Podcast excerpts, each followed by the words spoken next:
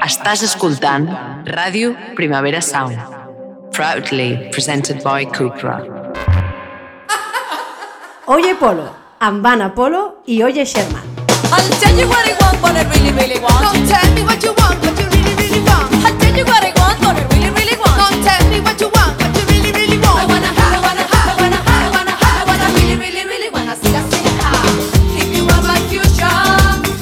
què tal? 63, 63è episodi del podcast Oye Polo. Un episodi que no es diu Pomodoro Regente, Peluquini Hood, Bueno Ross Kingdom, Transalpi Pelele, Italiani Campechani, Pantalone King, Farlopari Royal, Malvadetti ma non troppo. ni Queer Reginaldi. Un episodi que es diu Manotic Kinsmen. Som Oye Polo, un programa que fem a Ràdio Primavera Sound, la Maria Rovira barra Oyo Sherman, que sóc jo. I l'Anna Polo, que sóc jo. Comencem. Comencem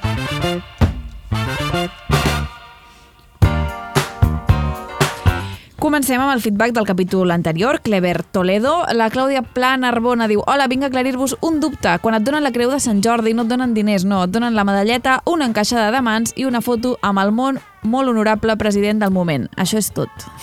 Que ja, ja celebro jo que eh, et donin, et, o sigui, et portin el molt honorable del moment i no, I no un altre. un antic, no? Jordi Les- Pujol, que el deixin ja de, de passejar. Edicions descatalogades. Això és cert perquè vas veure la foto que té amb, la, amb, Joan, amb Joan Laporta?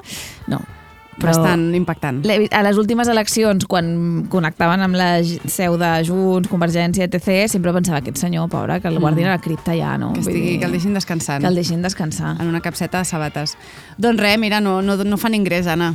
Potser llavors no anem a, no anem a per allò, no? Jo no vaig a per la creu de Sant Jordi, ja, definitivament. Digueu-me pesetera, sí, efectivament. Marrameu, torre, castanyes, a la voreta del foc.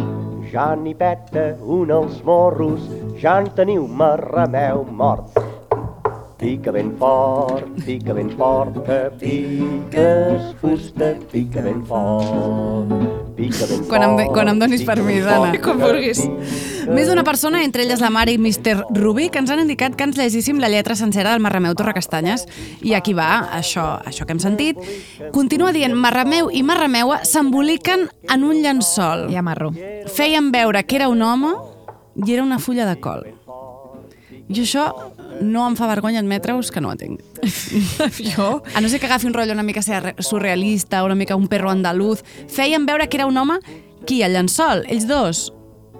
Clar, estan fent un trio. Marrameu, marrameua i el llençol fent cosplay d'home.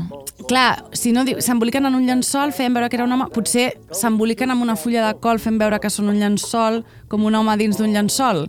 Clar, No ho sé. el gat s'està tapant amb una... Bueno, un gat i una gata amb una fulla de col. Sí. I ha de ser grossa, eh, la I ha de fulla. ser grossa. Vull dir, no? Quina imatge. Bueno, Ara aquí seria estem. una, una imatge de... Un meme de bon dia. A més, bon dia, Catalunya. Jo, a les fulles de col, ja, des de que vaig saber el que era la mastitis, tot i no sé mare jo, però bueno, estic molt connectada amb aquests temes, eh, ja només m'ho imagino com per... En, a sobre, jo veig una fulla de col i la veig a sobre unes tetes adolorides de mastitis. Sí, aquest rotllo una mica gigante verde, no?, de, Sí. de les mares quan acaben de parir. Exacte. Llavors la cançó segueix Marrameu ja no s'enfila pels terrats ni per balcons que té una gateta a casa que li cus tots els mitjons. Bueno, clar, tots els mitjons de Marrameu que són uns quants, perquè hem de multiplicar per 4. Exacte. Però penso també que és com un gest de deferència, no? De dir, vale, és a dir, mal delegat el tema de la cura dels mitjons, Sí. però llavors ja no s'enfila perquè sap que si no li hauran de cosir. O sigui que preventivament ell està donant-li menys feina a la marrameua. Està limitant la seva llibertat de sobte a l'IAD. Està sent considerat. Bueno, clar, jo et diria, t'excuses millor tu, no? I així pots fer el que et dona la Clar, gana. clar, clar. És, les, ens ensenya els avantatges de ser un adult funcional, que és que Totalment. tens la llibertat i pots fer el que vulguis. I fins aquí, no?, el nostre I fins aquí l'anàlisi. Si algú ens vol posar una mica de llum sobre el tema de l'home i la fulla de col, benvingut. Jo una cosa que sempre vaig trobar molt a faltar és que, quan, que a l'escola ens expliquessin les cançons. Bueno, des Perquè de jo no en tenia... Vull dir, ens passem anys després donant-hi voltes i amb mig significats i mig sobreentesos. M'encantaria que algú ens ho expliqués. Jo, com ja vaig dir, no sabia ni que estàvem parlant de felins, per tant, molt lluny. jo més que ningú hagués agraït eh, que se m'hagués posat una mica de llum en, en aquesta foscor. Tu estaves a Mart abstracte. Sí, sí. De dir, ah, mira, Marrameu, ok. Bueno, de Torre Castanyes, insisteixo. Seguim. Inés uh, Lobel diu us passo informació per seguir la possible història Shakira Alejandro Sanz. Amb qui celebra el Latin Grammy que ha guanyat? Qui està al seu costat? L'Alejandro. Doncs efectivament, Shakandro vive, la lucha sigue, i sabeu que nosaltres aquí som xacandristes, no? Sí, sí. I creiem No en tan- aquesta història d'amor. No tan shakiristes ara mateix, no? No. Podríem fer coses millors, però sí que d'aquesta història sí. Costa, costa ser shakirista en aquests moments, no? En general, quan veus l'Hortera, que és, per exemple, ja costa també ser, ser shakirista, però ara sabem que ha defraudat a Hisenda, doncs encara més. Sí. Però bueno, mira, almenys pagarà, jo què sé. Quina era l'alternativa, no? Fugar-se. Pues ja m'imagino que no en tenia cap. Follar-se... Ai, follar-se. És que anava a dir, anava a dir fugar-se amb una fulla de col. Us informem. Són les 4 i mitja de la tarda i, bueno, jo clarament hauria d'estar fent la siesta. Jo no he fumat res, per, cosa, per molt que us sembli.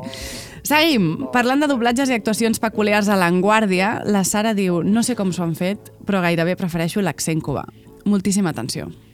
El millor dels exemples d'aquesta visió de la realitat es troba en el grec Xenofont, cronista, jurista i militar del segle V i IV d'abans de Crist, que creia que els homes estaven fets per unes feines determinades i les dones per unes altres, perquè així humana la gràcia divina a través de la biologia, una visió similar de fet a la que tenia Plató. Teatret. Fixa't, Laia, he trobat el que deia Xenofont sobre a què s'havien de dedicar les dones i a què s'havien de dedicar els homes. Ens anirà fantàstic pel treball d'història de l'antiguitat. Ara, ja t'aviso que al·lucinaràs. Dona, no sé si amb Xenofont es pot al·lucinar gaire. Doncs espera't que riuràs. Escolta bé.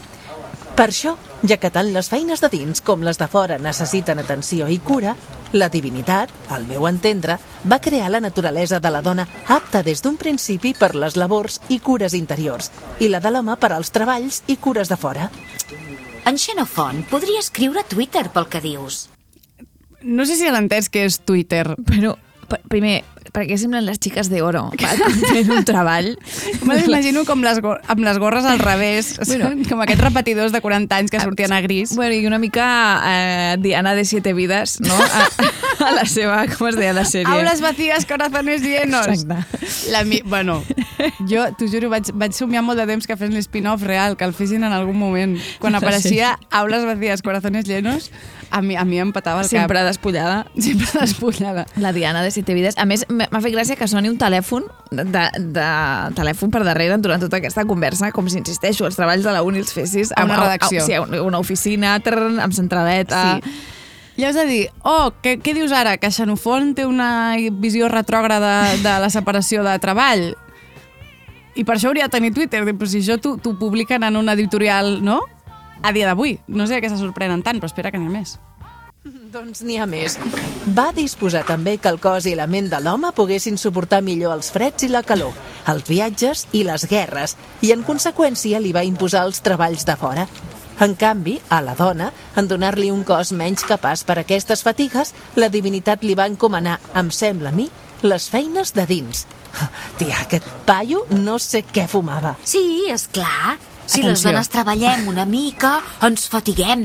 No com els homes, que són invencibles. Hi ha coses que no canvien mai, noia. Ah, per mi la pregunta és evident, no? Fins quan la gent seguirà fent programes eh, intentant aportar una visió de gènere sense tenir-ne ni idea, no? Fins quan hi haurà la figura de l'assessor, assessora, més millor dit, eh, de gènere, perquè et diu, mm, freneu, això que esteu fent no ho podeu fer. No? Bueno, no, ho podeu fer. podeu fer. Estareu fent el ridícul. Efectivament. Tu creus que s'ha s'ha not, era- s'ha notat, no?, que era ironia? Clar, les do... I encara hi ha un tercer tall. Ostres, doncs sembla que Xenofont no era l'únic que pensava així. No, Et llegeixo el que deia Plató? No fotis que em caurà una altra mita. Mira, que Plató em cau bé, eh? No per gaire temps. Escolta, Nuestro i Plató? coneixes algun ofici exercit pels éssers humans en el qual no avantatgi en tots aquests aspectes el sexe dels homes el de les dones? O ens estendrem parlant de fer teixits i de la cura dels pastissos i guisats, menesters per als quals sembla valer alguna cosa al sexe femení? Què? Com et quedes? Ara entenc per què Plató sempre parlava d'una caverna. No va sortir mai d'ella. M'agrada molt el riure el, el riure troglodita al final de- d'una de, les dues, la Laia, la que jo al meu cap li he posat Laia, m'ha- fascinat. L'altra l'altra es diu Berta. Ui, totalment. totalment. Bueno, insist- Increïble. Insisteixo. La Aules Vacías Corazones Llenos particular de l'Anguàrdia és meravellosa, meravellosa, meravellosa. Ah, seguim. La Núria diu, des de ben petita a casa meva, els caps de setmana sovint sonava l'Elvis mentre esmorzàvem i totes les cançons me les vaig aprendre en aquella època, amb sis anyets, sense saber anglès. Amb els anys he anat descobrint el que realment deien les cançons. A la cançó Return to Sander, a la tornada diu Return to Sander, Address Unknown, i jo sempre cantava Return to Sander, 3 i 3 fan 9. I em quedava la mar de feliç. Quan vaig anar creixent vaig pensar que l'Elvis tenia una veu preciosa, però que potser no era gaire llest, perquè 3 i 3 no feien 9, com ell cantava. En cap moment vaig dubtar de que en realitat fos jo que no ho cantava bé. Santa innocència. Return to sender. Address unknown. Clar, també entenc que la Núria venia condicionada pel 3 i 3 i 3 fan 9 Sí. i diu, mira, crec que s'ha deixat Exacte. un, un 3, Elvis no, no podia fer tot bé. No. I va ser l'únic que va fer malament, de fet, Elvis. Totalment. En tota la seva vida. En tota la seva vida. No he vist encara la pel·lícula de Priscila. I jo tampoc. Tinc ganes. Fins aquí Vinga, la nostra- per opinar. La nostra crítica cinematogràfica. seguim, seguim-nos per més agenda cultural. La Trovairitz diu, crida urgent als friquis de la neteja.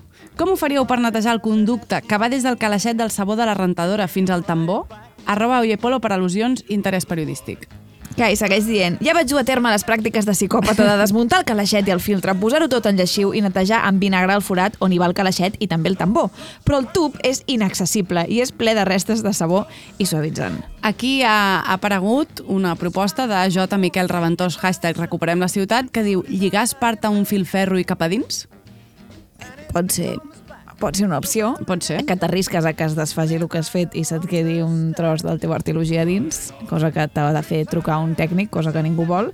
Però, en canvi, jo crec que l'opció de Mu Mun Muns és uh, molt millor. Diu, fer una rentadora buida posant vinagre i bicarbonat al calaix on va el detergent. Quin és el problema d'aquesta opció? Que estem en sequera i no podem fer això.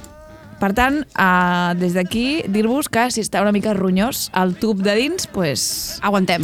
ja Seguim. està. Fem el cor fort. Pel planeta, pel país i per tothom. Absolutament. En aquest sentit de mecanismes de fer rentadora buida, vaig intentar com, com netejar la, la cafetera italiana, Mhm. perquè de vegades és allò que surten una mica de fongs i tal i qual, i si fas una cafetera buida, Mhm. però no posant-hi aigua, sinó posant-hi només vinagre, vinagre blanc, ho neteja molt bé. Perfecte. És una cosa que regalo. I com que no hi ha sequera de vinagre, pues... Com que no hi ha sequera de vinagre. Ara, què va passar? Doncs que com que el vinagre estava calent, no, el vaig, no ho vaig treure en el moment, em vaig oblidar d'aquella cafetera perquè era una cafetera antiga i de sobte es va començar a omplir la, la casa de mosquetes i jo no sabia d'on venia. És que vaig recordar aquella cafetera vinagrada. Bueno, Grans moments que brindo. A la meva companya de pis, sobretot. La Mar diu, aprofito per dir-vos una cançó que fa mesos que a casa diem que us hem de compartir. La cançó de Todo de ti de Rabo Alejandro diu Chanel su wallet eh, i nosaltres sempre cantem a ple pulmó Champú de coco, piel suave. Shampoo de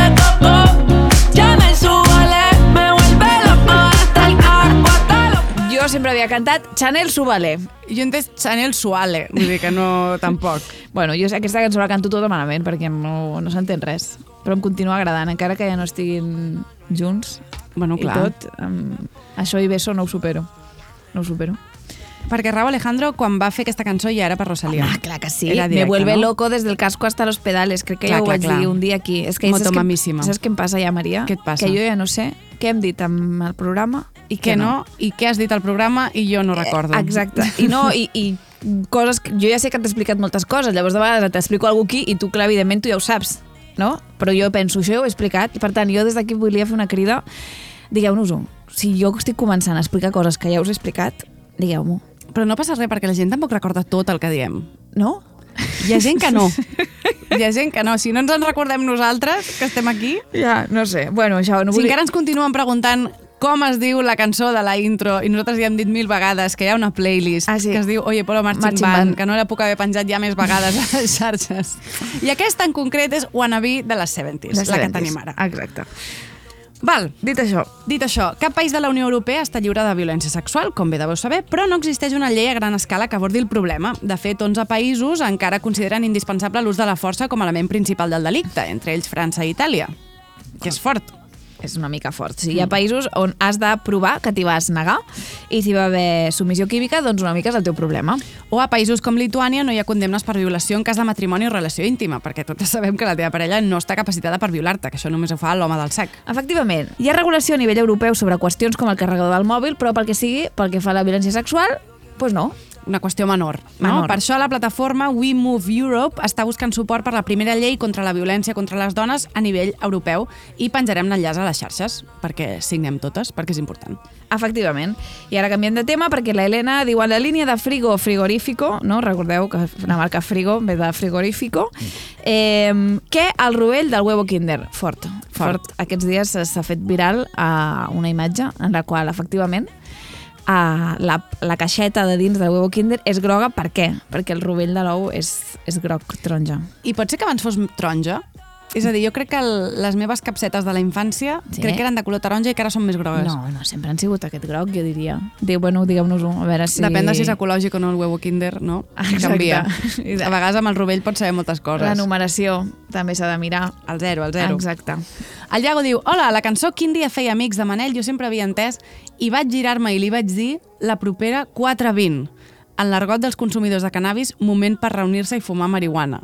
Això, això com a exconsumidora de cannabiàcids, com bé sabeu, cosa que condemno, com bé sabeu també, jo en meva vida he dit anem a fer un 420. Anem a fer un Eh, tu, 420. mm, 420, o sigui, 420 són números que no han aparegut mai. Quin 420 ens vam cascar l'altre dia. Entre pecho i espalda, no, això no ha passat. O sigui, jo li he dit mai porro, peta, tronxo, xupa-xups, li dèiem amb les meves amigues, però a 420?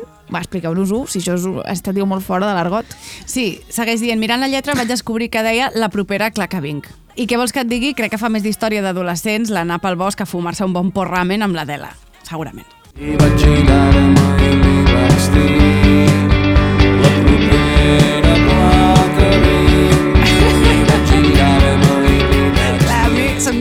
Gisbert i em diu la propera 420 i dic, sí, Guillem, sí. Endavant. Allà. El que tu, el que tu diguis. Està claríssim. Bueno, la Mireia, en relació a la notícia de que Melendi no va marxar d'un concert mentre la seva dona estava parint a la seva filla Dakota, De veritat. ens comenta, els homes sempre tan solidaris. Jo vaig néixer a les 2 del migdia per cesària i el meu pare se'n va anar a dinar mentrestant. L'excusa era que igualment no em deixaven entrar a quiròfan. Clar que sí. Pues vés a Port Aventura ja posats a passar el dia, no? Si no sé el protagonista, se avorre. És que- Mm, no em van deixar jugar amb, les, amb els estris, no. No. no li van dir no toquis, no fumis... En fi, increïble Melendi dient ja podré disfrutar de mi hija. Tengo toda la vida para I dius, disfrutar. és que no vas... És a dir, tu allà no havies d'anar a disfrutar de tu hija. Sí, seria raro, de fet. Sí. Vull dir, la meitat del temps està dins del xotxo de la teva dona, vull dir, no, no, no sé si ho disfrutaràs. El tema era anar allà a fer una mica suport Sí, no? sí. a la teva parella i mare de la teva, dels teus fills i que està allà parint, no que tu disfrutis. És que és això, si no és el protagonista, Quin- se avorre. El David diu, un cop vaig sentir una noia que explicava els noms dels seus quatre gats. Abogato, mojigato, arigato i gatàstrofe. M'agrada. Increïble. En la línia Michigan, una mica. Sí, el tema és que normalment com que els... Eh, bé sabem que els noms dels gats varien moltíssim. Llavors Sí. ja no sé com li deu dir a la gatàstrofe. Perquè és difícil de dir. Gatastrofita. Gatastrofini. Trofi. Trofi. Trofi, sí. Fitali. És que, clar, et poses a fer No sé fins derivades. Gatastrofito i los fitipaldis. Clar, vull dir, sí, sí. Es, poden, es poden arribar a llocs insospitats. L'Anna Mir diu, com us haurà dit molta gent, efectivament, gràcies a totes les que ens heu dit, Xino Flow és ara Carlos Sadness. Jo també n'era fan d'adolescent i vaig fer de fangirl un dia que me'l vaig trobar per Marina, m'agrada molt la geolocalització. Estàs preparada, Maria, per No. escoltar el tema que a mi m'agradava de Xino Flow, No. que és A mis pijas? Uau.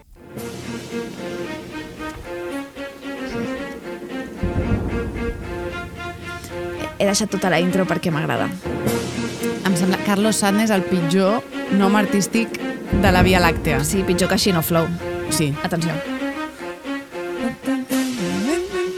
Veus que el drama és, és Una important? mica estem dalt d'un vaixell pirata. Sí, veuràs, veuràs qui surt ara, el capitán. El Mística, característica, mística que te pone histérica. Se trata de poner colérica la situación atmosférica. Paso de pijadas éticas, de cremas cosméticas, de cibernéticas a ciegas. Eres pijo tío, no sé por qué lo niegas. Y además no llegas, oh, clase burguesa. Nos vemos en cinesa comiendo hamburguesas. Mi papá es jefe de empresa y mi madre es baronesa. Deslizo o no deslizo tu compresa. Que vaya gusto tan gatía que a mí la braga me estresa. Y mira cómo viste esa, vaya pintas, vaya esto, vaya- Oye hija, tienes pinta de pija. Dices que eres fashion, perdona que te corrija. Oye hija, tienes pinta de pija. Precisamente lo que vistes no son baratijas Oye hija, si eres pija, eres pija. Y punto. Me la pica. Del caserío me fío, del pijerío me río Si me extravío en un lío de labios Darás gracias a Dios. Por oírme en la radio. Y tío, estoy que rabio. Me hace gracia cruzarme con la burocracia. Puede que al verme pasar te inclines Pero yo tengo tanta clase que me limpio el culo con Kleenex Con Finex, didáctico redacto. Versos apáticos que matan en el acto. Siempre de primera calidad No es casualidad ver a picos por la diagonal Es su hábitat, es barbaridad compararlos con la humanidad. Ellos tienen satélite, son la élite Yo soy la efeméride de este espécimen. Chicos lacos que no se me arrimen Uso Hugo Boss, quiero que mamás me mimen Mientras fumo pitis, mientras que voy a la banda aún con las titis Me las llevo en Scoopy, lo paso hiper chupi Te lo juro por Snoopy. Ah, Me dan ganas de escupir, tu padre es un yuppie de mí. No Molts, mol, mol, molts inputs, no? Moltes coses a comentar. Me la sé de pe a pa. Te la saps millor que una que jo em sé, de Joaquín Sabina? Me la sé millor que la de Joaquín Sabina, sí. Me la sé molt, molt bé, aquesta cançó. Clar, jo crec que era un moment no, on el rap es disfressava una mica de lluita de classes, però Sí. sobretot el que hi havia, hi havia molta misogínia. Sí, sí, és, és que això és el que t'anava a dir, precisament, que és com tot una crítica a la burgesia no? I, i al sistema de classes sense, mm, evidentment, descuidar una part importantíssima de la lluita obrera, no? que és a la misogínia. És així, és així tal qual. Tremendo. Jo recordo pensar que era pija, jo. És a dir, clar, Upper Diagonal... Jo sóc d'Horta. Jo pensava que referien a mi, també. Tècnicament. Upper Diagonal, dic, bueno, sí, a veure, és veritat que tenim un barri molt mono. Estem allà. No, Sí, no, sí. era, no era per tu, Maria. Tu vas anar a la Pandown alguna vegada? Una vegada. Una vegada, una vegada. I no té ni mort. Però sí que també entenc que Xino Flow també critica doncs, aquesta manera tan, tan... També és una cosa molt catalana d'escola concertada d'anar de pobre quan no ho ets. Sí. Que d'això, bueno, jo almenys que sí que he anat a escola ESO concertada, batxillerat privat, d'això sí que, Sí que- sí que vam, vam palpar-ne molt. Ves, eh, una mica de barnicito de pobre es va palpar. Jo com que vestia com Clara Ponsatí, pues ja no... Era més barnicito de otra cosa. barnicito de una mica de pena.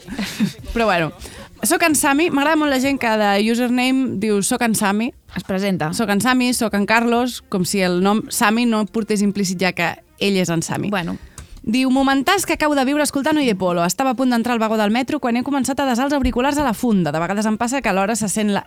De vegades em passa que a les hores se sent l'àudio pel mòbil. Com ara, cap al minut 20 de l'últim episodi, amb el tall del podcast Negre i Criminal, exactament quan diu va ser la paja més rentable de tu vida. Saludos als companys del vagó. encantades de regalar-vos aquests, aquests moments. Clar, es devien pensar que era com una nota d'àudio que li havien enviat, no? De, esta va ser la paja més rentable de tu vida. Efectivament. Ets en Sami. Ets en Sami. Enhorabona. Uh, Mariona Coidures ha fet un TFG sobre el tema del punxó i jo vull compartir-lo. Diu a Lleida o al meu poble, o almenys jo, ja acotant. Clac, clac, clac, clac. Tres àtoms de mi, no? Almenys. Cogito ergo sum. No dèiem punxó ni dèiem punxet. No, ah, no, clar, perdó. No, no ni dèiem punxó ni dèiem punxet. I a mi em flipava. Res més satisfactori que fer la línia al mil·límetre i que el dibuix sortís perfecte. Potser sóc l'única persona de Catalunya a qui li agradava. Segurament us ha escrit més gent com jo. No ens ha escrit ningú No més. tanta, no tanta, el, me- Mariona. el meu nòvio diu que també li molava, però ell no compta perquè és d'Eivissa i allà hi havia molta aigua i funcionaven diferent. I el sorollet que feia quan punxaves, ASMR per les meves orelles de bebè. Us, consi- us considereu perfeccionistes? I jo, que estava de guàrdia en aquell moment a Instagram, li vaig dir, mira, jo, Anna, sí, sí, jo sóc molt perfeccionista. Eh, tan perfeccionista que he dit perfeccionista. Eh, I llavors em diu, ah, és que tenia la teoria que els punxet lovers són penya com molt perfeccionista perquè el de punxar sense sortir-se de la ratlla és ultraorgàsmic. Efectivament, si t'acompanya la psicomotricitat, si tu pots fer-ho, doncs sí, et dona molta satisfacció. Si ets perfeccionista com jo, però la psicomotricitat fina és algú que vas trigar a dominar, doncs bueno, clar, doncs és el combo perfecte per la frustració. I tens una arma blanca en miniatura a la mà. Clar, jo estic pensant, va haver-hi molt d'auge de mandales, potser podria tornar al punxó. No estan fent ara punxó, les criatures? No, jo parlo dels adults. Ah, dels... De mandales, com mindfulness, mindfulness de punxó. Vale, vale. Bueno, Mm, Hi ha un forat de mercat. Endavant, Planeta, no? Fent uh, uns quadernets de punxó. Per què no? Sí, com diu el Masserrats, el capitalisme truca a tots els timbres. I bé, amb canvi de tema, ja que hem obert la caixa dels trons a les males praxis dels ingressos psiquiàtrics, us deixo la meva experiència, diu una persona que agraeix romandre en l'anonimat per allò de l'estigma que està insuperadíssim. Tinc crisis de pànic severes des de fa anys, la gestiono com puc i rebo acompanyament psicològic, privat, òbvio. Després d'un episodi, a vegades em queden vòmits de repetició. Jo ja em trobo ok, però no puc parar de vomitar. Tinc al·lèrgies a medicaments i sempre és un xou aturar-ho. Així que sovint he d'anar al centre sanitari de torn a demanar que em passin per vena medicació que sí que tolero. Així ho vaig fer un matí després d'una crisi de pànic nocturna. Sola i de manera autònoma vaig anar al CUAP i vaig explicar la situació. El metge que em va visitar anava escoltant-me fins que va detectar ferides antigues d'autolesions al braç. Em va tallar i em va començar a preguntar pels talls que, òbviament, no eren cap preocupació immediata, mentre que jo, vomitant en un cubell, sí que ho era. A partir d'aquí ja no em van escoltar. Em van notificar que em traslladava a l'Hospital Taulí amb ambulància perquè allà no tenien psiquiatre i al Taulí sí. Jo vaig seguir suplicant que em donessin medicació pels vòmits, que miressin el meu historial, que m'escoltessin, per l'amor de Dios. Abans que em pogués adonar, era dins d'una ambulància preguntant per WhatsApp a la meva psicòloga què podia fer. Estava desesperada i morta de por. Em va recomanar que algun familiar anés al taulí perquè veiessin que podia estar controlada. La mare va deixar la feina i va venir, però l'ambulància va arribar abans. Em van treure i em van posar en una cadira de rodes, tot i que jo podia caminar tranquil·lament. Em van entrar directament a l'ala de psiquiatria, on em va rebre una infermera que no em va preguntar absolutament res i després de treure'm la bossa, el mòbil i tot el que duia a sobre, em va tancar en una sala d'uns 9 metres quadrats en la que només hi havia dues camilles dignes de Alguien voló sobre el nido del cuco. amb totes les corretges de subjecció, sense cap llençol o coixí o cadira o sistema d'avís a l'exterior. Vaig suplicar que no tanqués la porta, que llegís els meus informes i veiés que tancar-me allà em faria molt més mal que bé. Em va dir que era protocol i em va tancar. Van passar hores fins que van tornar a obrir la porta, per molt que jo picava i demanava. Portaven un altre pacient, una dona que havia anat voluntàriament a l'hospital. Vaig aprofitar que entraven per demanar per la meva mare. Em van dir que em dirien alguna cosa, evidentment no ho van fer. Després vaig saber que a ella tampoc li explicaven res. Imagineu com estava la pobra dona. No van tornar a dir-me res, però van entrar a visitar la meva companya d'habitació que presentava un quadre molt dur i personal. Quan van començar a interrogar-la, vaig intervenir per recordar-los que aquella dona tenia dret a la intimitat.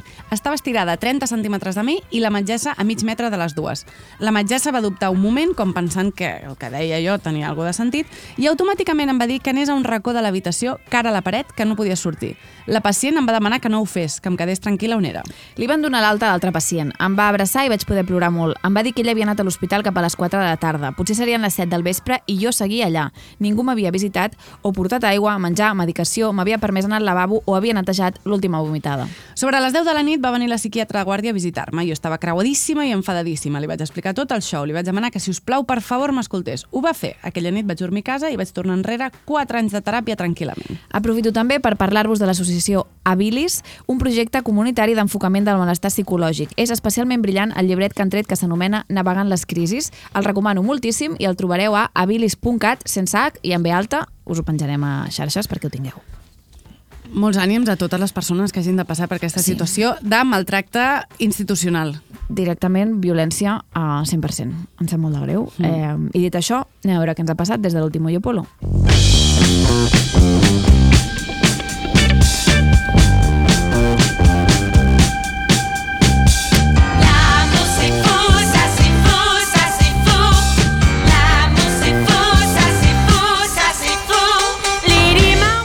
El primer que ens ha passat és que hem assistit al naixement de Pantube. Doncs sí, que és Pantube, un col·lectiu de creadores digitals que s'organitzen per combatre el discurs d'odi a les xarxes, compartir eines i coneixements i teixir xarxes de suport mutu. Sí, hi podreu trobar gent potentíssima com les companyes de Proyecto Una, Cuelli Largo, Alba Lafarga, Infusió Ideològica, etc. Tot persones boniques que volen fer d'aquest món un lloc millor. Doncs sí, així que a seguir Pantube a tot arreu. A xarxes, tenen Coffee d'aquell, tenen Instagram, grup de Telegram, és a dir, moltíssim. Els podeu seguir per qualsevol per- canal. per- per- Per l'app del CatSalut també podeu Exacte, entrar a Pantube. Exacte. Dit això, què m'ha passat a mi en concret, no? Bueno, el primer que m'ha passat és que ha tornat OT, Operació Triunfo, per tant, Mental Health, Restored, vale? ja està, vull dir, jo ja tinc.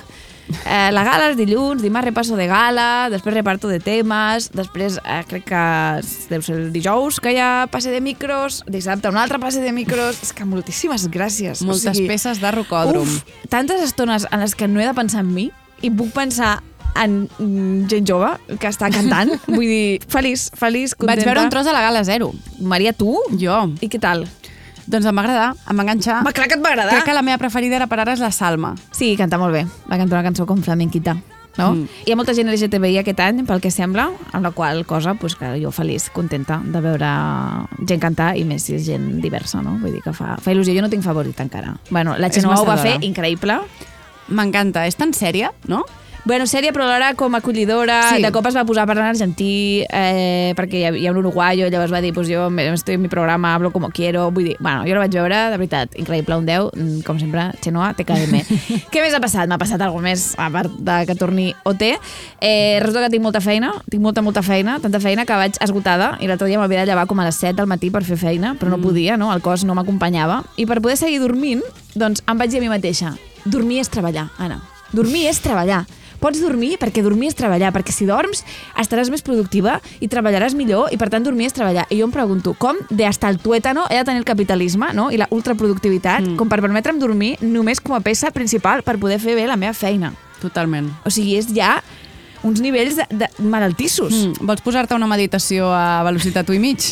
A veure si t'ajuda. perquè Bueno, mi- és que, clar, uh, no sé, mm, em, em vaig sorprendre molt a mi mateixa. Jo, jo no havia arribat mai a aquests extrems. Et vas tractar tu mateixa com a maquinària Sí. que calia mantenir, Bueno, però només per mantenir-te funcionant. com a obrera també, no? de, de mm. Anna Polo Enterprises, però sent jo també la jefa. La eh, jefa, es- la capataz, Exacte, l'explotada, explotadora, tot, tot, tot, tot, tot sóc jo.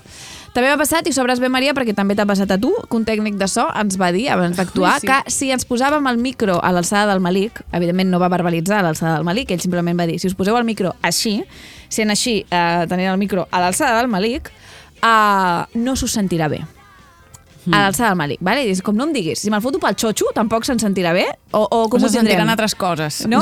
és com, a veure, tècnics del món, no? Si alguna cosa m'he après a fer en els 5 anys que fa que fem monòlegs és agafar un micro, o sigui, és la part més bàsica de la nostra feina, vale? sabem com funciona la nostra eina de treball. És com si li especifiques a un cirurgià com ha d'agafar el bisturí, no? Un lampista com agafar la clau anglesa. Bueno, ja ho, no? ja, ja ho saben, però Sí, nosaltres sí. també.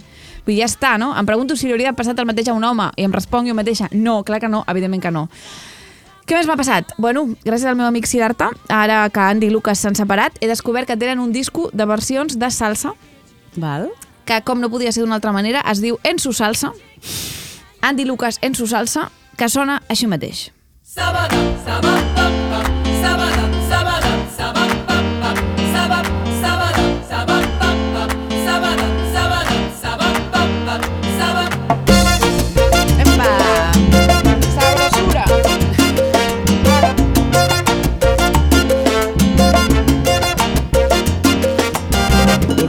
Eres tan hermosa y a la vez tan difícil. Bueno, Ja, comencem amb retrets.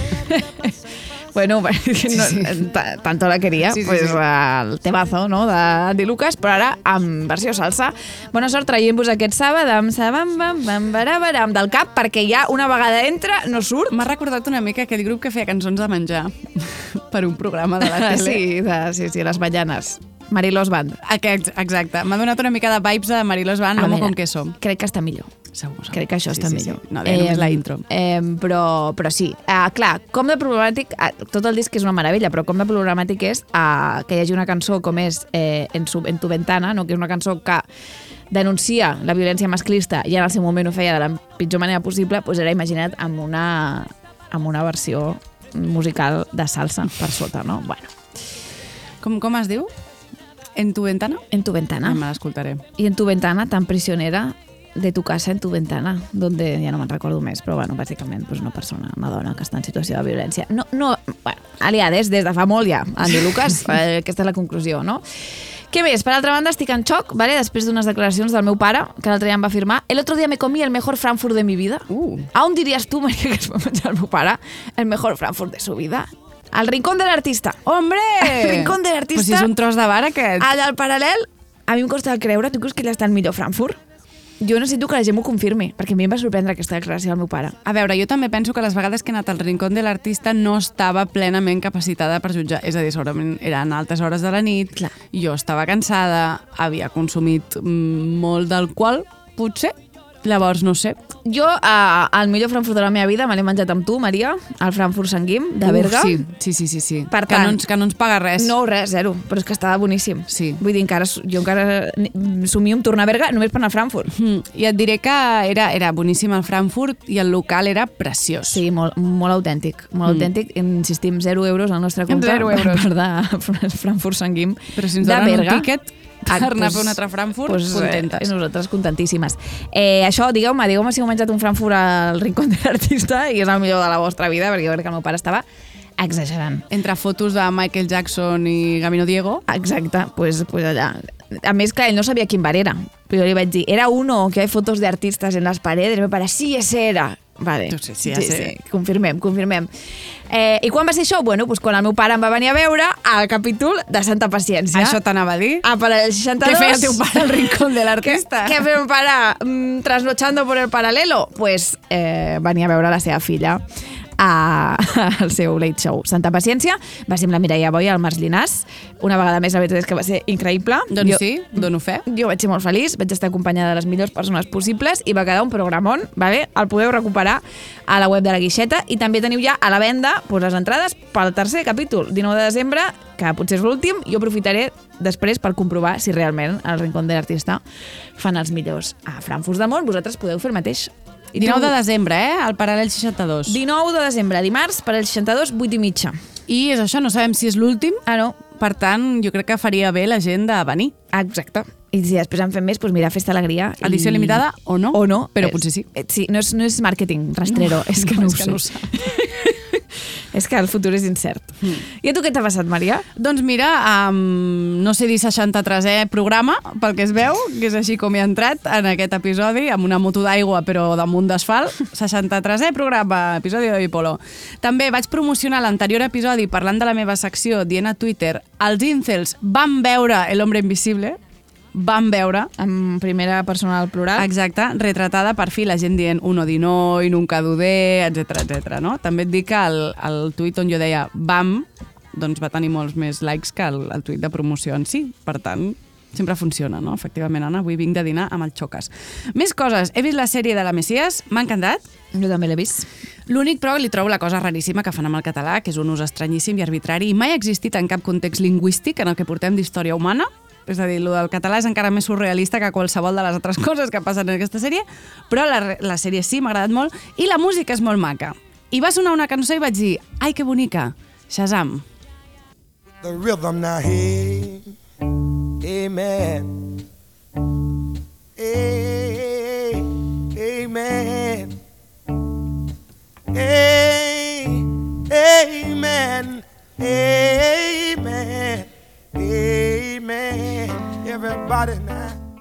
Una cançó d'Otis Redding, que resulta quan vaig fer Shazam vaig entendre que aquesta cançó no es deia Hey Man, Hey tio, sinó Amen de Amen, Amen. en anglès. I pensava, la de cançons que m'he pensat que estaven dient Hey tio, i era Amen. I pensava, no sé, estava saludant algú, saludant algú d'una manera molt, molt, molt Efusiva. maca, molt compungida, molt etc. Aprofitem aquesta música dolça i ara que religiosa per dir que ja fa temps que és temporada de caquis, que ja me n'he comprat.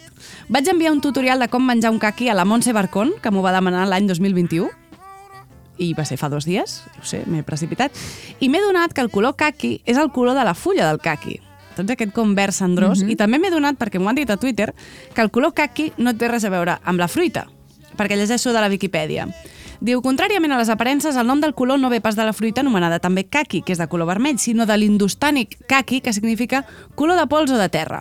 Usat per primera vegada en urdú per designar el color dels uniformes confeccionats a l'Índia per l'exèrcit britànic, aquesta paraula va passar a l'anglès amb l'ortografia kaki i d'ací s'expandí per tot. El català el va adaptar a kaki. O sigui que kaki fruita i kaki color són false friends. Aquí ho deixo per si il·lumina algú. Gràcies, Maria. Jo no... Sempre, sempre aprenent. Sempre aprenent, t'ho juro, jo color caqui dic, però sí, però si no és, si no és... M'ha passat... tinc, tinc, tenia tampoc en compte la fruita, no és, no és piqué, és real, Ho que, sé, que sé. jo per mi el color directament es col·loca aquí, és aquell verd i ja està. Tampoc ens preguntarem més. De fet, tu avui vas estar vestida color caqui, però no el verd, sinó color caqui, caqui. Si no aquest taronja, taronja vermell encès, tan Exactament. bonic i tan fogós. M'han passat molt poques coses, la veritat. Vaig estrenar la bossa d'aigua calenta peluda en forma de koala que ens va regalar un oient. Jo també. Cor, cor, cor, cor. Des d'Austràlia directe, moltes gràcies. Molt d'agrair. He posat el nòrdic, també entro a veure el nivell dels embassaments i ploro. Estem al 18%, morirem tots i els pobres abans. I em va fer molta gràcia un tuit, atenció, de Miquel Iceta, que citaba una entrevista de John Malkovich publicada al periódico on deia que antes acudíamos a los filósofos en busca de ideas, hoy a TikTok. El deterioro es evidente. Que dius, déu nhi el sàndwich de senyors i tonteries, efectivament. Jo abans estava tot el dia en Aximandra de Milet amunt, en Aximandra de Milet avall, fins que em vaig fer TikTok, que també deu ser el teu cas, no, Anna? Efectivament. Després he descobert, gràcies a les companyes de Proyecto Una, que no cal tornar el llibre de la biblioteca a la mateixa biblioteca on l'agafes. No. Tu això ho sabies? Sí. És que crec que ho sabia tothom menys jo.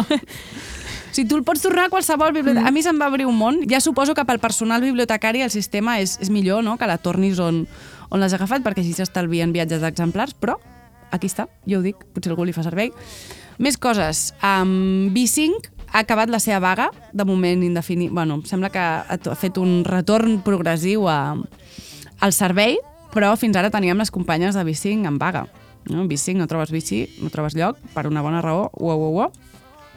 I s'acosta el Wrapped Spotify 2023 i em torna a aparèixer el Wrapped Spotify 2022 i he tornat a obrir el meu Wrapped Spotify 2022 i hi ha sorpreses, no? Hi ha la cançó de Tu problemàtic bebè de Weasel, hi ha la cinto de botes picudes, hi ha la Liso, rip. Jo tot això ho reconec, és a dir, jo sé que ho he escoltat, però també hi ha sorpreses i quan dic sorpreses vull dir això.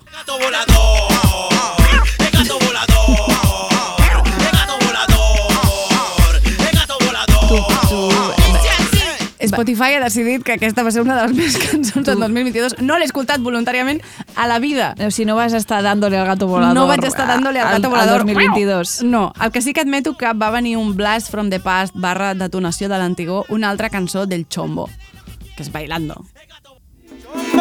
Esta noche haremos el amor bailando. Tu cuerpo es mío, tuyo es mi corazón. Vamos a perder el control bailando. Que estoy caliente y ardiendo en pasión. T'anava a dir, no sé qui és el Chombo, però clarament quan has dit estaremos, esta noche haremos el amor, ja sé perfectament qui és el Chombo. I aquesta sí que l'admeto, aquesta sí que l'admeto. Quan vaig recordar em va venir com un eco i vaig dir aquesta, i llavors la vaig trobar allò, sí que me la vaig posar en loop. Ara, és del, el Gato Volador és del mateix disc que Bailando del Chombo. Quines més cançons trobem al disc del Chombo? Bailando, El Gato Volador, Esa Mujer, A Mover el Culo, Meneo Le Voy a Dar, Quieren Chorizo, El Cubo de Leche, wow. I Solo Somos Amigos. Molt bé. Acaba, Acaba, playlist. acaba comedido, no? Acaba pirant-se.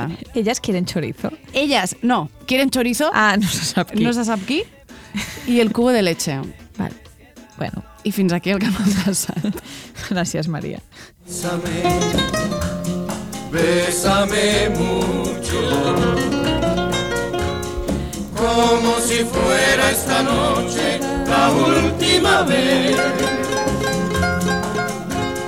Vale, Maria, he tingut accés a un document, no? Qui m'havia de dir a mi, mm, quan em vaig matricular a periodisme a l'Autònoma el juliol de 2008, no? amb una maleta plena de llibres, porros i il·lusió, que una part de la meva feina consistiria a analitzar anuncis d'una formatgeria toledana coneguda popularment com El Cigarral, Hombre! no? Vull dir, en quin moment em pensava jo que la meva carrera faria parada aquí? Doncs pues aquí estem.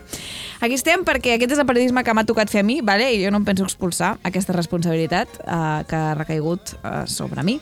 Gràcies a un oient, el Jaume, he tingut accés a dos anuncis més de El Cigarral. Uau. El queso de casa, però van canviant d'eslògan, ¿vale? perquè aquesta gent, si alguna cosa tenia, era creativitat. És cert que no, crec que els que porto no superen l'anterior, perquè era difícil, però jo crec que aquests dos, pre- precisament gràcies a que van existir, van de fer de pedra angular, no? van, va poder existir el del rock and roll. Per tant, anem a veure, anem a veure d'estos polvos, estos lodos, no? Anem a veure, anem a veure d'on venim. El cubo de leche, Exacte. quieren chorizo. Comencem pel, pel primer anunci. ¿Qué es eso? ¿Eso es queso? ¿Qué queso es? El cigarral, un queso cremoso, suave y sabroso. ¿Qué queso? auténtico y muy sano. Por eso está firmado. El cigarral. ¡Qué queso!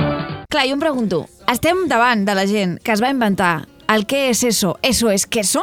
O simplement aquesta gent només ho va portar a la gran pantalla, no? O sigui, gent dels 70, 80, 60, 50 que ens escolteu, Necessito respostes. Ho fèieu abans? Creu que va ser el cigarral? Perquè estaríem davant d'un no? bueno, esdeveniment històric. El millor eslògan no? existit possible. Què és això? A més, surten els nens amb les lletres escrites a les mans. Vull dir que seria increïble que s'haguessin inventat ells això. Jo sospito que no, que ho van agafar la cultura popular. Bueno, i que els nens encara ho mantenen viu, no? Home. Amb què so? I espera't que els nens del què so descobreixin el que és eso, eso és Eso és queso. queso, que encara no li he fet als meus nebots i sempre penso, li he de fer el que és eso, eso és queso. Estic fallant Anna, com a per tieta. favor, És que no estic, no no has estic. pensat en la formació d'aquests nens. No estic. Vale, anem pel segon ara, vale? un anunci que comença amb una versió de la cançó que estem escoltant, Bésame mucho, però que ha estat especialment modificada per l'ocasió perquè digui Quesame mucho. Bésame. ¿Soltero o quesado? Uau! Vale, vale, vale, vale. Soltero o, O quesado, quesado. no? Això no ho havies vist venir, Maria. Hòstia, quesado. El participi de, de ques... No, no, el joc... Uh, estaràs contenta de saber que els jocs de paraules entre quesar, aquest verb inexistent, no? I casar no s'han acabat aquí. Recién quesados. ¿Quieres casarte conmigo? Perquè sempre són nens. Bueno, perquè... Què els hi passa? Evidentment... Amb el matrimoni infantil. Evidentment, aquesta gent, si no està uh, hipersexualitzant i romantitzant uh, nens, no, no, no està contenta, No, no? no, el cigarral té una línia molt clara. Molt clara i coherent, i Sí, coherent. el cigarral. M'apareix com un, com un cigarro gegant, no? Vull dir que... Ah, sí? Bueno, el cigarral... A més de cigarra. Clar, clar, però què és el cigarral, no? M'imagino un piti com una baguette i és com, ai, treu-lo del no, formatge. No, I si igualment t'imagines un, un, una cigarra, tampoc em fa a mi il·lusió amb No. formatges, però entenc que ve com del camp, campestre, Clar, no? un i tal. molí al fons. Sí, sí, sí, sí, sí, sí. Va, anem pel, pel final de- d'aquest anunci. El cigarral es el queso tierno con más sabor. Por eso el cigarral casa con todo. Dame un queso. ¡Ja! Una nena que li demana un formatge a un nen, evidentment, perquè ella I el sola... nen fa... Sí. O Ella, crec que és ella la que fa. ella li roba el formatge. Sí, estan allà... Bueno, és, és com interactuen els nens. Sí, és- Es, es veuen als 90 a través de formatge. I ja que era abans que tothom fos intolerant a la lactosa. Exacte. Era un, món possible. Exacte. Ara això no, no t'ho trobes. Però bueno, gràcies per tant, el cigarral. No n'he Sí, sí. trobat més, però si algú en troba més, endavant, Hi estaré havia, encantada. hi havia aquell establiment que era la que seria de mi sentir, Ah, no, no, no em va arribar això. que jo crec que deu ser, deu ser aquesta gent. Però clar, que, que sabe mucho, pues bueno, pues sempre al meu cor. Això és així. Fins aquí la meva investigació del cigarral. Gràcies, Anna. A vosaltres. Ti ho visto in televisione come un film western tecnicolore. I tuoi occhi brillano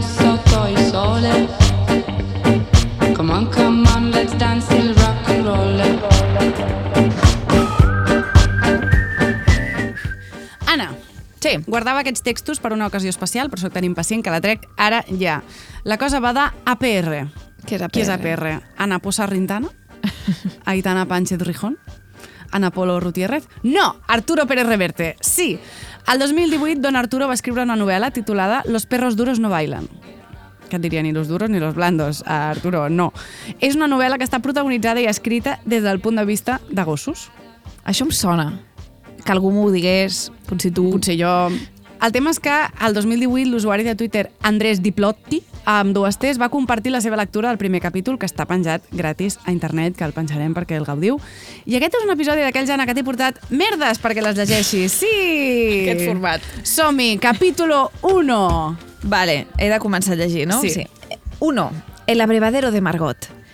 Mi amo creía que peleaba por él, pero se equivocaba. Siempre peleé por mí. Debido a mi raza y a mi carácter, recordem que soy un gos, Hmm. soy un luchador nato. En aquel tiempo pesaba 50 kilos, medía 74 centímetros de las patas a la cruz y poseía una boca con fuertes colmillos en la que habría cabido la cabeza de un niño. Nací mestizo, cruce de mastín español y fila brasileño.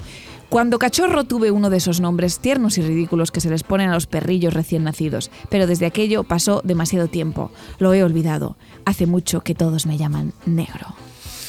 S'ha fet molt machorro. S'ha fet molt machorro. No serà una barreja de Fox Terrier i Chihuahua, Arturo Pérez Reverte. No. Ella ha de tenir mandíbules com cepos para osos. Efectivament, seguim llegint, diu Agilulfo, un podenco flaco, filósofo y culto que sabe de estas cosas, asegura que nací para el combate, que soy un guerrero antiguo con una estirpe gladiadora tan vieja como la historia de los humanos. Por lo visto, mis antepasados destriparon osos y lobos en las montañas, leones en el Coliseo, acompañaron a las legiones romanas y despedazaron bárbaros en las selvas de Germania y el limes del, del Danubio, cazaron indios en el Caribe y esclavos negros fugitivos en las selvas amazónicas. Todo un currículum, dice Agilulfo. Quizá por eso añade, los perros de mi casta ya desde cachorros tenemos ojos de viejo, almas llenas de costurones y mirada resignada hecha de siglos de sangre y fatalidad. El hombre nos hizo asesinos, o casi. I lo sabemos clarament, o sigui, Don Arturo es veu així. No? És Ell és- s'ha plasmat tot el seu ego en un xutxo. Ara anem a reinterpretar quan al negro es troba un altre gos, que sóc jo. Vale. I et dic, salut, negro. Salud, colega. ¿Un sorbito de anisado? Nunca digo que no a eso. Pues tú mismo. Són gossos que veuen del desguàs d'una destil·leria, ¿vale? Són gossos que s'emborratxen. Perquè els gossos que no veuen són clarament maricons o potser estan prenent antibiòtics, no ho sé. La primera. La primera, segur. La primera, Maria. sí. I els fa veure perquè fer-los fumar educados doncs era massa Era- fins i tot per ells. Sí, exactament. És, bueno, segue, segueix, Anna, sisplau. A diferencia de Teo, de mí mismo, de todos nosotros, Boris el guapo era un triunfador nato, de esos que pasan por la acera muy erguidos y obedientes al extremo de la correa de sus distinguidos amos. Y a cualquier pava de raza canina se le hace el culito agua de limón. ¿Qué? Sí, sí. Snoop, hijo de perra. Això ho diu, ho diu el Ho diu negro. mateix, sí. No jo. Que desagradable, no? Culito agua de limón. A cualquier pava de raza canina se le hace el culito agua de limón. Sí, és ell. és Pere Reverte. Ara el negro es troba amb un gos hostil, que sóc jo. Tú eres el que luchaba en peleas, ¿no? Ladró uno de malas maneras. No me acuerdo. Pues yo sí. Eres el puto negro, ¿verdad? ¿Y qué pasa si lo soy? Que tenemos pulgas pendientes, tío. Què? Aquesta és la idea que té Pere Reverte de com discuteixen els gossos, vale? com de malotes de la pel·lícula de tarda d'Antena 3. Sí. I espera't... Digues, digues. En comptes de cuentas pendientes, és pulgas, pen Pulgas pendientes. Pulgas pendientes. Per Sí. altra banda, per què ha de posar negro? I llavors haver de dir, eres el puto negro. Vull dir, mira que hi ha paraules i noms. No, Pedro, coses podria dir berrinche. Hmm. No, s'ha de dir puto negro. Bueno, en fi. Espera't que entra el personatge ara de la gossa argentina. Margot la porteña, la bollera de Flandes, què? Pues no és de Berna, eh? Bollera de Flandes és un altre. Vale, perdó, és que no sé si ho has explicat alguna vegada que el meu gos preferit és un bollero de Berna i llavors m'he sentit ja personalment insultada. Però un bollero de Flandes no és un bollero de Berna. No, són una mica... Ho vaig mirar perquè no, no tenia clar com eren, són bastant diferents. Vale, però igualment no m'agrada que s'insulti els gossos. No, clar que no. I menys si ho fa Pérez Reverte. No, no. Margot la porteña, la bollera de Berna que se encarga del abrevadero, limpia las basuras y los plásticos y mantiene alejados a los gatos y sus meadas y a las palomas y sus cagadas, cuenta que cuando se me va la olla me pongo a pelear contra el aire como si estuviera majara. En tales casos, mira, suele decir, lo mejor es quitarse de en medio y esperar que se calme el quilombo. El negro metido en bronca és mucho perro, che. Te amasija sin despeinarse. Treballen molt el que és l'argentinitat de Margot la Portenya, vale? que ho faig tan malament com sé. Jo crec que em trucaran per l'Anguàrdia o per Crims algun dia. O per un negre i criminal. Exacte. Tens ara s'ha obert tot un món de possibilitats. Todos somos chuchos, mira, com li, diu, li fa dir mirar cada, cada dos... Tres segons. Sí. Desde que renegamos de la estirpe libre y orgullosa, orgullosa escrita amb SEAC, del lobo el laburo de servir a los humanos nos envilece. Así que chuchos, ¿viste? Chuchos i rechuchos. Increïble. Sospito que el llibre va de la investigació de la desaparició d'un amic del negro, que és el Teo, i aquí estan, estan investigant. Vale. ¿Quién los vio? Susa. La Lumi. Tu saps què és Lumi? No. Lumi vol dir prostituta. Què? Sí. Per què? Argot. O sigui, ara estem parlant d'una gossa treballadora sexual. Sí. Vale. La diu... Lumi. Sí, según cuentan, los dos iban relajados moviendo el rabo. Fue lo único que movieron. Eso asegura ella. El señoritingo y el tipo duro, dice que pensó. Les ladró un poco, la saludaron y pasaron de largo. Sin olisquearla siquiera. Está muy vista. Sonreí como sonreímos los perros, sacando un poco la lengua y resoplando dos o tres veces. Arf, arf, arf. Susa era una mestiza callejera de las que nunca dicen no. Solía apostarse frente al pasaje de la rata en busca de compañía y raro era que no la encontrase. A veces los perrillos jóvenes acudían en grupo y desbrevaba a varios a la vez. Yo mismo en otros tiempos había tenido que ver con ella, como cada perro macho de la vecindad, a excepción de Rudy, alias Perlita la Dog Queen, que un delicado caniche gris perla que tocaba otra música. Perlita, la Dog Queen, és... és no, no, Delicado caniche gris perla que tocava otra música. o sigui, era... Estem... Representació LGTBIQ+, en el món caní de Pérez Reverte. Uau. Uau. Uau, uau, mai Pe- més ben dit. Perlita, la Dog Queen. Sí. Ostres, Sí, sí, no sí, puc, sí. Vale, seguim. Y espera't que tornem a la Margot. Diu, Margot era y lo sigue siendo una perra resentida, áspera, feminista. Vale, claro. Ninguno de nosotros podía alardear de haberla montado nunca. Ah, això passa amb les feministes. Y con muy mala leche. Aunque tuviera sus debilidades como todo el mundo. Y adivina que Ana, yo era una de ellas. Me trataba bien, me dejaba privar en la parte más limpia y fresca del canalillo. Recordem canalillo de, de la destileria, del, el desguàs no, aquest. no el canalillo de la gossa. Clar, pues que diu tantas vegades la paraula canalillo en un, en un capítol que t'acabes perdent. Y cuando los diablos se me subían al tejado, me permitía tumbarme allí mismo y me daba lametones en el hocico y en la tripa hasta que volvía a mí y me calmaba un poco. Luego, como para que yo no tomara aquello por lo que no era, se pasaba un par de días marcando distancias. La meva aposta és que s'acaba enrotllant amb la Margot. Aquesta és la meva aposta. La, la meva pregunta és, t'acabaràs de llegir el llibre? Ho poso a disposició de, dels oients.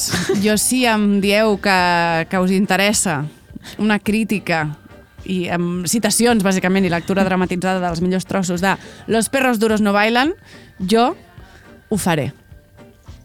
I Molt bé, això. Maria. I moltes gràcies. Jo, bueno, jo crec que eh, tindrà un repunt de vendes per Sant Jordi. Aquesta merda de llibre, n'estic convençuda.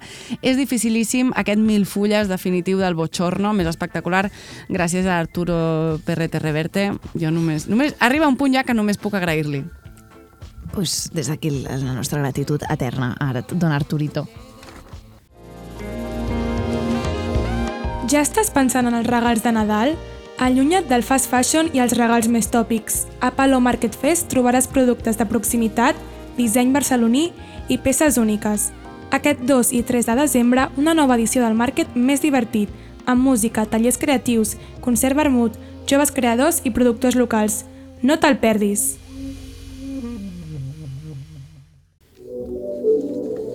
Oye Polo. La batucada de les ones. Ràdio Primavera Sound. Benvingudes a la gala quinzenal de la Caspa. Comencen els Premis Bertín, patrocinats per la misèria humana.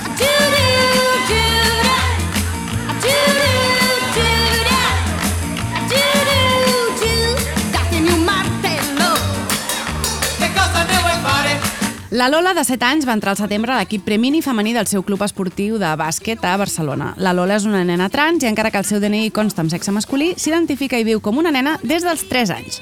No obstant això, la Federació Catalana de Bàsquet, emparant-se en les normatives de la Federació Espanyola de Bàsquet i la Federació Internacional de Bàsquet, però ignorant la nova llei 4 barra 2023 del 28 de febrer, es nega a federar la Lola amb el seu equip. Segons aquesta, només podria fer-ho amb un equip masculí o mixt si n'hi hagués. El compte d'Instagram Igualtat per la Lola està difonent un manifest perquè el signem i fem pressió. Perquè està molt bé ensenyar les criatures a encistellar tirs lliures, fer portes enrere o que no els pitin 3 segons, però encara més important és ensenyar-los a ser un equip i que entenguin que tota discriminació està fora de lloc, dins i fora de la pista. A veure si entre totis els ensenyem això a les criatures, que és la feina més important que tenim. Me ha roto el corazón, me ha roto el corazón. Yo creía que no iba a ser así esta vez, pero me has partido en dos. De la creadora El feminismo pierde cuando se coloca en un rincón en las trincheras, arriba El feminismo no es un ministerio ni un movimiento. Mm, Yolanda Díaz, The One and Only, ¿no? El feminismo no es un movimiento, el agua que no moja, la luz que no alumbra. Jo, pues que pena, Yolanda, no? Nos rompes el corazón, verdaderamente, no? Nosaltres portem aquí uns anyets per aquí, no? I realment pensàvem que sí, que era un moviment combatiu i transformador, no? Encaixava bastant tot, uh, perquè si busquem a la Viquipèdia llegim que un moviment social és un grup no formal d'individus o organitzacions que té com a finalitat el canvi social. I si alguna cosa és el feminisme, és això, no l'art enguany conciliador i divino de la muerte en el que el vols convertir tu, no? Perquè aigualir el teu missatge i fer-lo més nice no et farà guanyar més poder, Yolanda. Per molt que intenteu suavitzar la vostra ideologia, la dreta seguirà sense votar-vos, no? Així no et faran presidenta, amore, be yourself. Vull dir, l'únic que aconseguireu amb aquest feminisme banalutxo és criminalitzar a la resta, a les que sí que lluiten obertament, les que sí que confronten, les que sí que ens fan avançar, com per exemple Irene Montero o Ione Belarra, que des d'aquí tot el nostre reconeixement per la feinassa i per deixar-vos-hi la pell. Mai us podrem agrair prou les tones de violència que us heu jalat per intentar fer d'aquest món un lloc més just per totes. Atravesar el viento sin documentos, por el tiempo que tuvimos. Com bé sabeu, l'Argentina té un president d'extrema dreta, Javier Milei. Fa uns dies llegíem El Mundo, cosa que no s'ha de fer en general, aquest titular. Andrés Calamaro anticipa su voto a Milei y ve a España en camino a una dictadura progresista comunista que podria reventarla. Que dius tant de bo, no? com ha estat llegir aquesta frase. I m'ha fet com hilo, però sé que Andrés Calamaro, per variar, no té raó.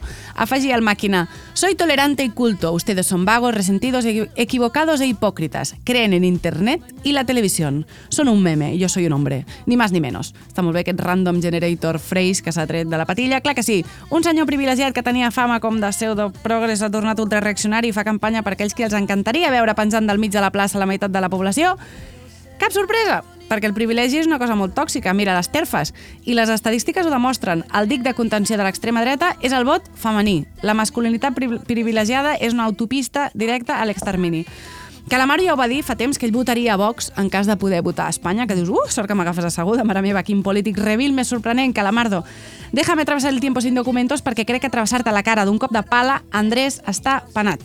I és una pena. 99 red balloons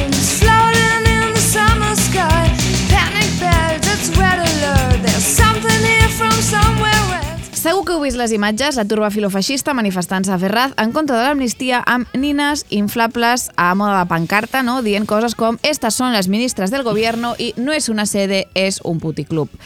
Suposo que després d'uns dies manifestant-se, doncs es van quedar sense idees i la seva creativitat va fer parada on sempre Villa misogínia, vale? No és que ens sorprengui, sempre acaba sent igual, no és que esperem res d'aquesta tropa, venien de dies amb proclames racistes, insults directes a Irene Montero, però no deixa de ser interessant, i quan dic interessant vull dir terrorífic, veure com a la mínima les primeres que saltem a la palestra som les dones i els nostres drets, encara que no vingui a cuento, no? La por ellos sempre és, en realitat, a por elles. Jo tinc una idea, tinc una idea, per què no agafeu les nines, les ompliu d'heli, us les lligueu al pitu molt molt fort i deixeu que us portin cap a l'estratosfera, perquè m'han dit que allà s'hi està molt molt bé, vale? Es veu que ni rastre Pedro Sánchez.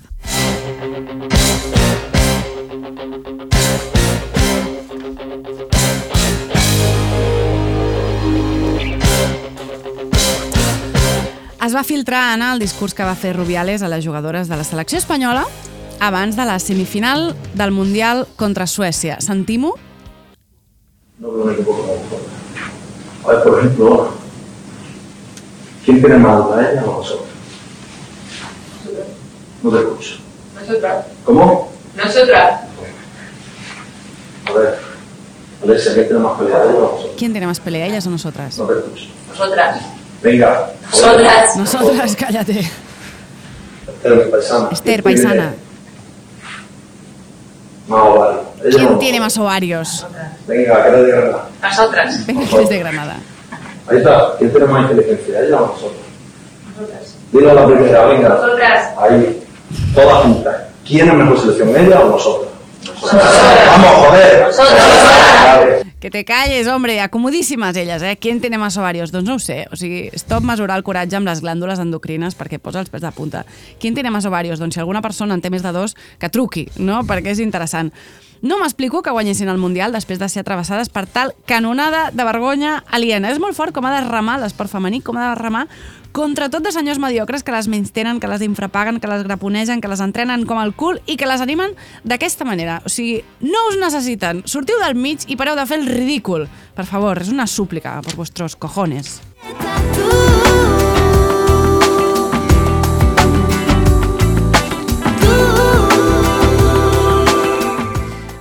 totes sabreu, aquest any els Latin Grammy s'han celebrat a Sevilla i el que potser no totes sabreu és que li van donar un micro a Antonio Banderas eh, que va fer un parlament elogi d'Andalusia que van així. Bienvenidos a la noche más importante de la música latina. Bienvenidos a España, bienvenidos a Sevilla, bienvenidos a mi querida Andalucía. Han acertado, han acertado. ¿Por qué? Pensando en esta tierra. Esta es una tierra fértil para la creación artística. Es la tierra de Federico García Lorca, de Machado. Es la tierra de Velázquez, de Pablo Picasso. Es la tierra de Falla, de Turina. Es la Falla, es la tierra también de nuestro querido Paco de Lucía y de tantos otros. Andalucía es un pentagrama en el que se puede escribir la canción de tu vida. Señoras y señores, amigos y amigas, es para mí un inmenso placer darle la bienvenida a la 24 edición de los Latin Grammy. Sí. Vale, Antonio, vale. Molta energia. Havíem esmorzat aquell dia. Sí, sí. Eh, sembla ser. I és com, clar, claro que sí, Antonio. Andalusia, tierra fèrtil, no? Que només ha donat homes Mm. eh, brillants i talentosos, no? Vull dir, jo ja entenc que costa més de trobar eh, dones, perquè històricament se'ns ha apartat del coneixement i s'ha denostat qualsevol aportació artística o intel·lectual que hem fet, i que, per tant, si busques andalusos cèlebres, la majoria són homes, vale, no? Però jo crec que ni que sigui una, una, una, podies, Una. podies haver trobat, no? Una, una sola, no? O és que Carmen Sevilla, Lola Flores, Rocío Jurado o Marisol eren de Getafe? S'està millor al carrer que dins de casa. Quan ningú ens veu la cosa canvia. Llegim a l'Instagram de la Llar de Sallent, l'Assemblea Feminista de Sallent, cap al 25N, Dia Internacional contra la Violència contra les Dones, l'Ajuntament ha muntat un taller de defensa personal, impartit per la policia local. Aprofitant que la policia local fa 75 anys, perquè la policia local es va fundar el 1948, tu, quin any més democràtic. A més, els tallers els imparteixen en la seva majoria policies homes. És que hi ha un moment que passa com de passar de ser trist a ser còmic, després torna a ser trist un altre cop, no? Quedeu-vos a casa el 25N, feu-nos el favor si sou policies. Quin és el problema? No ho entenem, no joga res. Mira, el problema és que la policia perpetua la violència institucional, revictimitza, et pressiona quan vas a denunciar i reprimeix el feminisme organitzat que és el que fa avançar les coses. Al final és el movimiento, no? arroba Yolanda Díaz, que fa, que fa moure les coses. Pel 8M i pel 25N no n'hi ha prou en fer la primera merda que us passa pel cap, institucions. Cal pensar, perquè quan diem que el sistema és patriarcal és per alguna cosa, perquè no n'hi ha prou amb gomets liles i pulseres roses i xutxes en forma de cor. Cal replantejar de base el funcionament de tot plegat, perquè si no és com muntar un taller amb Gargamel el Dia Internacional dels Barrufets o com si el dia que et casis, Anna, t'ofici la boda Javier Milei. You I want, really, really want. Don't tell me what you want,